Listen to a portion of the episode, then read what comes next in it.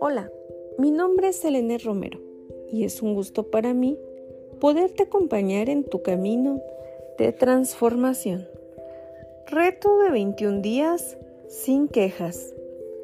Día número 12. Estamos casi a la mitad del mes y por lo tanto la mitad del reto. ¿Cómo lo llevas? Hoy quiero hablarte de algo que resulta impactante. ¿Sabes que el 80% de los ganadores de la lotería pierden todo su dinero antes de los 8 años? Otro dato que también es impresionante es que el 60% de los jugadores de la NBA también van quebrando al pasar 5 años de su retirada. Pero ¿cómo puede ser? Estamos hablando de millones de euros. Te preguntarás, ¿y qué tiene que ver eso con el reto de no quejarnos? Justo vamos a hablar de las quejas más frecuentes de nuestra sociedad, quejarse de lo que no tiene. ¿Por qué siempre queremos más? Da igual lo que tengamos. No hay nada que podamos comprar que nos satisfaga por completo. Siempre necesitamos más. Ojalá fuéramos así con los buenos hábitos o las virtudes. Venimos con un fallo de fábrica que debemos luchar por solucionar. Nos centramos en lo que no tenemos en vez de agradecer lo que sí tenemos. Eso les pasa a los ganadores de la lotería. Creen que tener todo ese dinero les va a hacer felices. Al principio pagan una hipoteca, se dan un caprichito, pero cuando se acostumbran ya todo les parece poco. Siguen sintiendo un vacío interior que no saben cómo llenar. Podrías pensar que se lo gastan en viajar, en ayudar organizaciones o en resolver los problemas económicos de su familia. Pero no. Los que se han arruinado es porque se han gastado el dinero en cosas como lo siguiente. Comprar cuatro casas, comprar coches y gastarse otros mil euros más en poner diamantes en los focos. La instalación de un casino en la casa, la instalación de una discoteca en la casa, llenar la bañera con champán. Es increíble, ¿verdad? ¿Realmente necesitan todo eso? Sin embargo, he de decirte que es algo que en mayor o menor medida nos pasa a todos. En los ganadores de la lotería se ve de forma muy clara, pero a menor escala y en función de nuestro poder adquisitivo, eso nos pasa a todos. Enseguida nos acostumbramos a todo y lo damos por hecho. Cuando conseguimos algo material, nos sacia por un tiempo, pero el hambre por tener más nos llega pronto.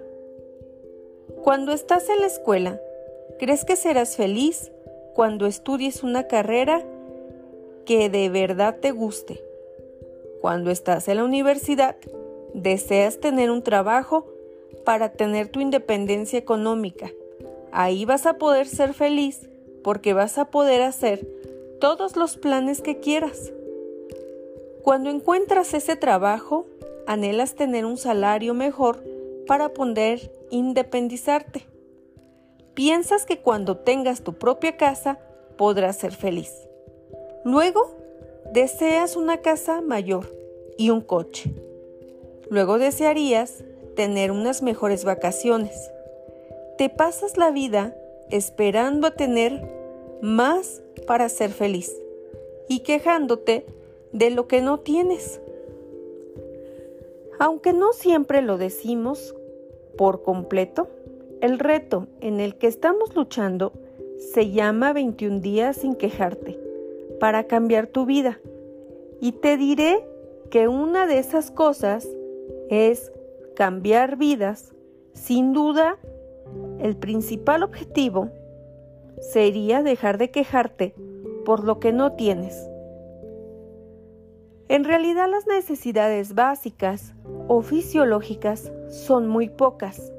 Comer, dormir, vestir, respirar. Todo lo demás no lo necesitamos para vivir, pero hemos creado una falsa creencia sobre lo que es la necesidad. Confundir lo que queremos con lo que necesitamos genera la sensación de que vivimos con escasez y eso nos hace cada vez más pobres y cada vez nos sentimos más sedientos de las cosas materiales. Una vez más, es una cuestión de elección. Hay que decidir entre vivir agradecidos sobre lo que tenemos o vivir amargados pensando en lo que no tenemos. No hay más. Hay que tener metas y luchar por conseguirlas, pero hay que disfrutar del camino. Ten sed de ser mejor, de, de hacer tus cosas que realmente te hagan feliz. Desarrolla tus mejores habilidades, de valorar lo que tienes. Y lo demás vendrá solo. Será una grata recompensa. Así que el mini reto del día de hoy es que redescubras aquellas cosas que te hacían tanta ilusión y que ahora solo tienes aquello de lo cual te estás quejando. Imagínate esta gran oportunidad que tienes para luchar por ello. ¿Soñabas con tener tu licencia de coche?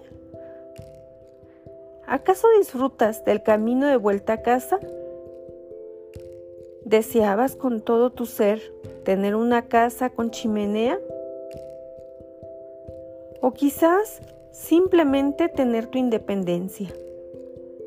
¿Disfrutas tu soledad?